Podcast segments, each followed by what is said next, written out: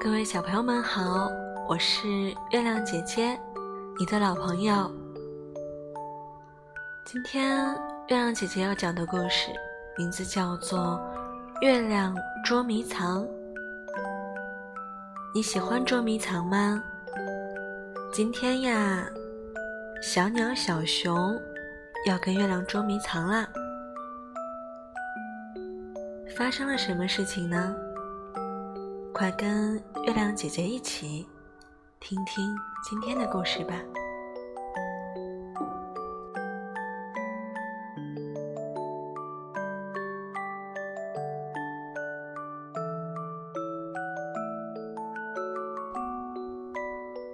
有一天，小鸟教小熊一个新的游戏——捉迷藏。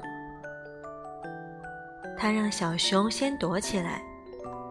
然后开始数，一、二、三、四、五、六、七、八、九、十。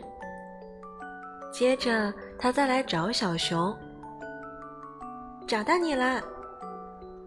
小鸟看到小熊躲在树丛中，叽叽喳喳叫着：“现在换你来找我啦！”小熊和小鸟一整天都在玩这个新游戏，直到太阳下了山。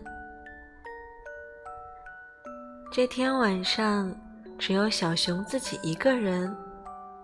他往天上看，对月亮说：“我们来玩捉迷藏好吗？我先去躲，你来找我。”然后，小熊用最快的速度。跑到一个老树洞前，爬进去，蹲下来，好让月亮看不见它。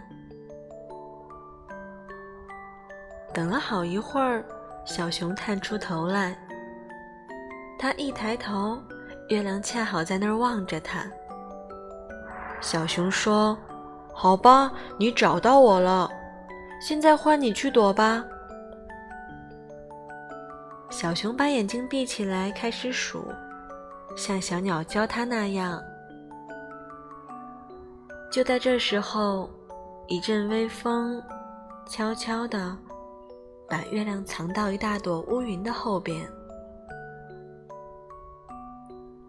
小熊数好了，它出发去找月亮。刚开始，它想，月亮一定躲在石头堆后面。可是他没有找到。接着他想，月亮呀，应该躲在别人家房子里。后来，小熊以为自己在一棵树上面找到了月亮，他摇摇树，大声叫：“我找到你了，月亮！”不过，小熊搞错了，他找到的只是一个大气球。这时候，小鸟来看他。你可以帮我找月亮吗？小熊问。好呀，我来帮你找。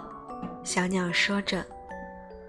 小熊和小鸟找啊找，找啊找，但是都找不到月亮。于是他们到树林里找别人帮忙。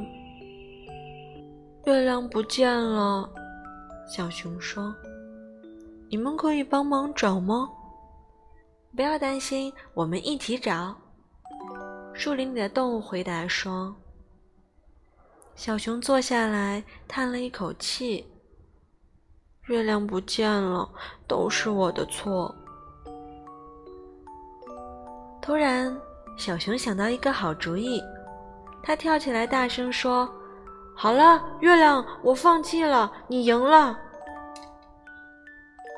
就在这时候，又吹起一阵风，月亮从躲着的云彩里出来了。你们快看呀！